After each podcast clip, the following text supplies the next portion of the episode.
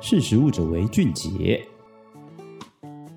Hello，大家好，欢迎收听《识食物者为俊杰》，我是史塔基。今天呢，要来跟大家聊聊的是，在实验室就可以做出的天然色素，像是草莓饼干、抹茶冰淇淋、橘子汽水等等。看着这些市面上五颜六色的产品，也就不难想象，色素就存在我们的生活周遭。但也就随着健康的意识抬头，天然色素的需求就被提高了。而全球的各大食品厂也正在因应这个市场需求，积极的研发，寻找更多的天然色素来源。同时呢，根据 Mintel 的数据库显示，在二零一一年，也就是十年前的时候，天然色素的市场规模就已经达到了六亿美元。那根据另外一个饲料公司的研究调查呢，在二零二五年的时候，全球天然色素的市场规模预计可以达到二十五亿美元之高哦。那有一家呢，由丹麦技术大学所创设的生物技术公司，他们生产了一种新形态的天然色素，是利用真菌发酵，然后产生发酵液之后，透过技术将真菌跟色素分开，就取得了那个天然色素。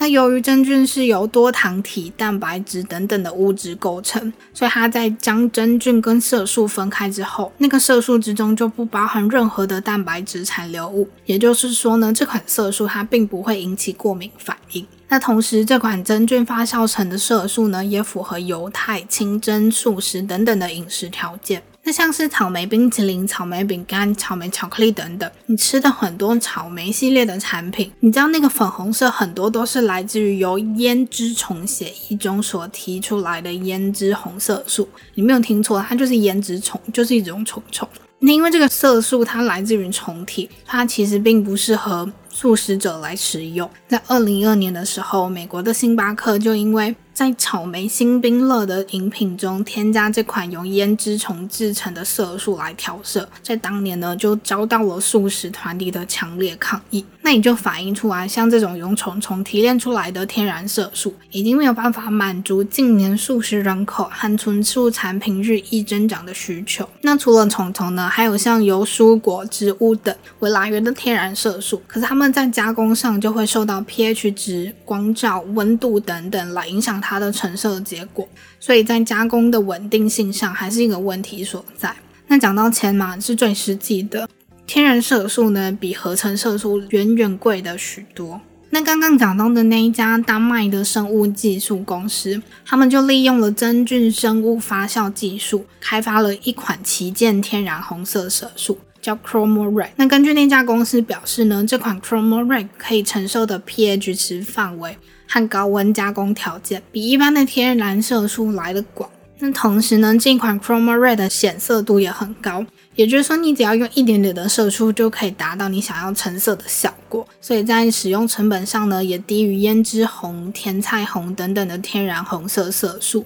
这也就意味着，在将来呢，它也许可以广泛用于不同的产品开发哦。那一开始有提到嘛，这款色素它其实在实验室里面就可以发酵生产出来。所以它就可以取代利用高价值作物或是昆虫来提取的天然色素方法，它也不会像从甜菜根啊或是姜黄等等要从植物中取出来的天然色素，可能会在种植上面受到季节影响。那同时它也不需要耕地，甚至可以省去栽种植物时所需要的肥料或是杀虫剂等等。那你就因为它可以省去利用高价值作物或是昆虫提取的生产成本。这款在实验室里面用真菌发酵的天然色素，它虽然在短期间内投入了大笔研发成本，可是就长远来看，它在未来的产品售价上也可以提升它的竞争力。那这家丹麦生物技术公司呢，它也正获得多家食品公司、生物科技投资公司，还有投资人等等，前后共六百万欧元的投资金额。它也正在努力的获得美国和欧洲的监管批准，希望可以早点让这款真菌发酵所产生的天然色素合法的用于食品产业当中。好啦，以上就是今天和大家分享的在实验室就可以做出的天然色素。那我们下次再见喽，拜。识时务者为俊杰。